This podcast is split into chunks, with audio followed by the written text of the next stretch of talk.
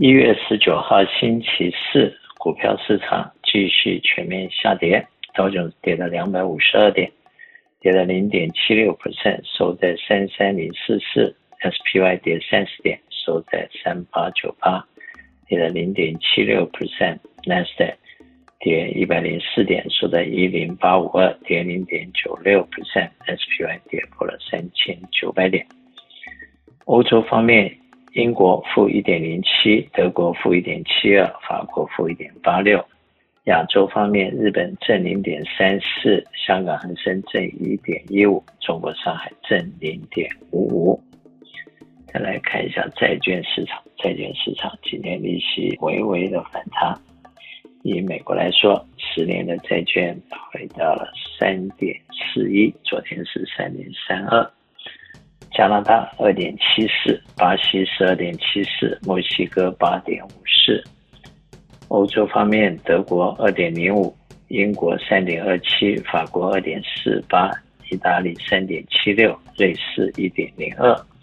亚洲方面，日本零点三九，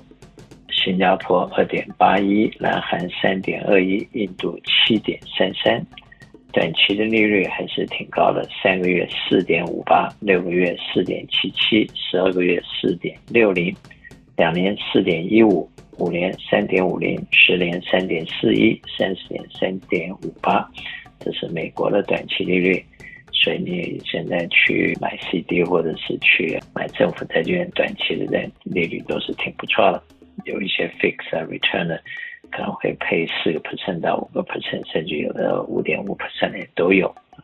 那么 commodity 方面，黄金到了一千九百二十五块，西德州有八十块五毛，布兰特有八十六点二五，natural gas 三点一五，小麦七百三十二块。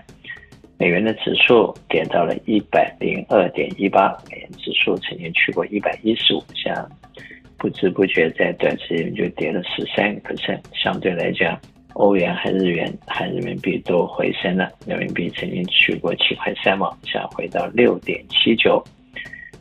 日元去过一百五十块，现在回到一百二十九点二；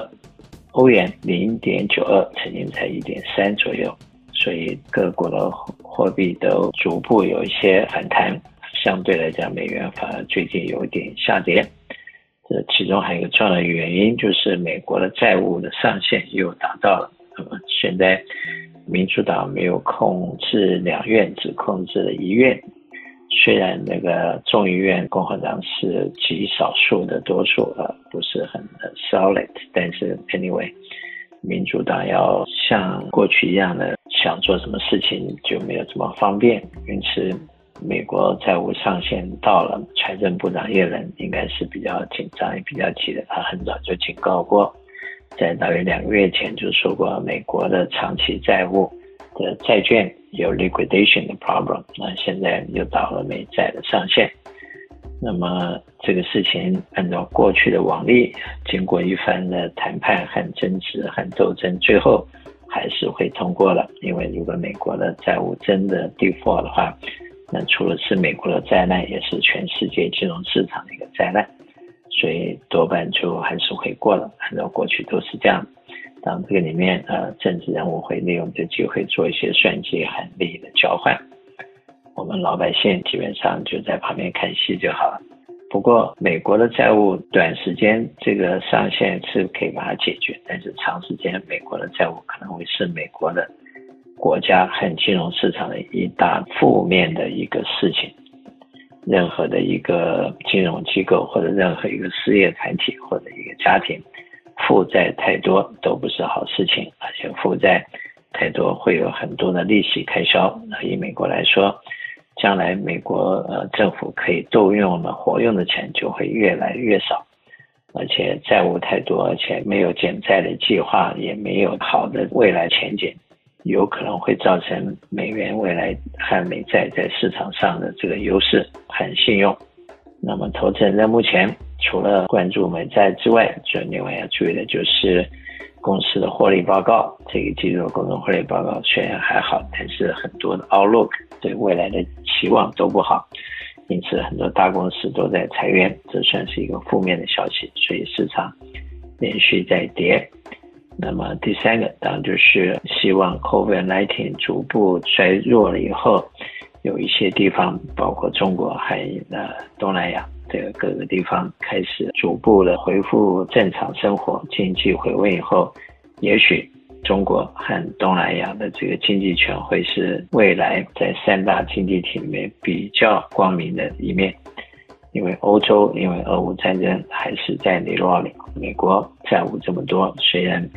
前段时间美元很强的时候捞了不少从欧洲和日本来的钱，但是现在美元下跌，有部分资金现在又回笼，代表美元的强势我们没有办法一直维持那么久。那么这也对 commodity 的 price 黄金的价钱以及金融市场未来的动向会有很大的影响。